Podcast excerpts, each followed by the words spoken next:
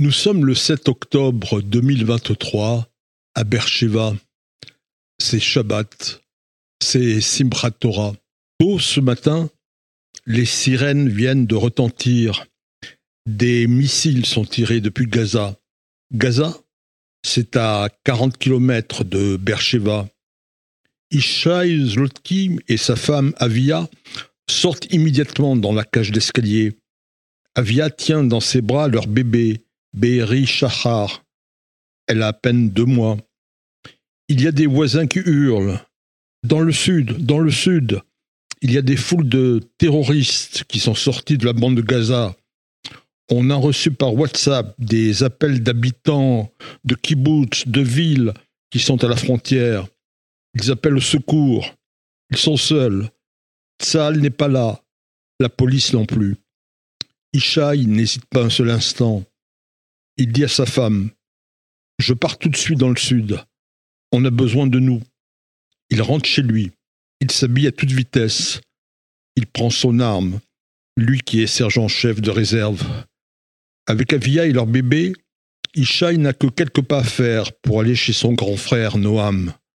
Noam a 31 ans et Ishaï 24 ans.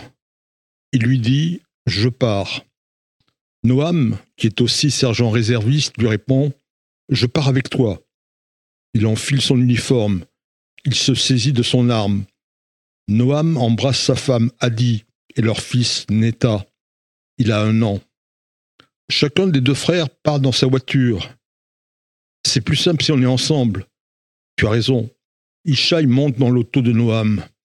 Il faut 40 à 50 minutes depuis Bercheva pour arriver à Gaza. En chemin, des conducteurs leur font signe avec leur feu de route. N'y allez pas, c'est une zone dangereuse. Ouri, un des frères de Noam et les appelle au téléphone. Faites demi-tour, rentrez à la maison. Écoute, nous avons pris une décision et on ira jusqu'au bout. Il y a des gens qui sont là-bas sans défense. Noam Ishaï arrivent au kibbutz Alumim. Ils découvrent des voitures qui sont criblées de balles qui sont en train de brûler. Noam et Ishaï sortent de leur voiture. Il y a des terroristes qui leur tirent dessus de tous les côtés.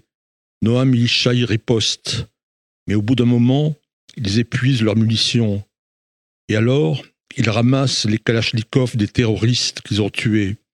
Ils continuent à défendre le kibbutz. Le combat va durer 45 minutes. À 9h40, tout contact est rompu avec eux. Le père de Noam et Ishaï, le rabbin Shmuel Slotki, sait que ces deux fils sont inséparables.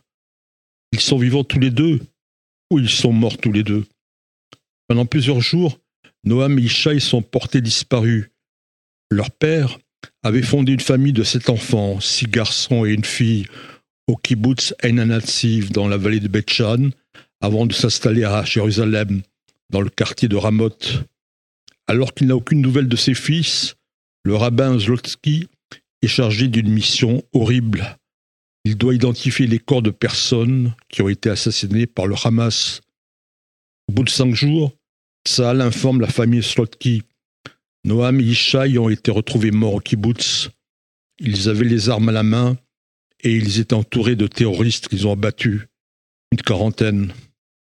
Le 12 octobre, les deux frères sont enterrés côte à côte au mont Herzl.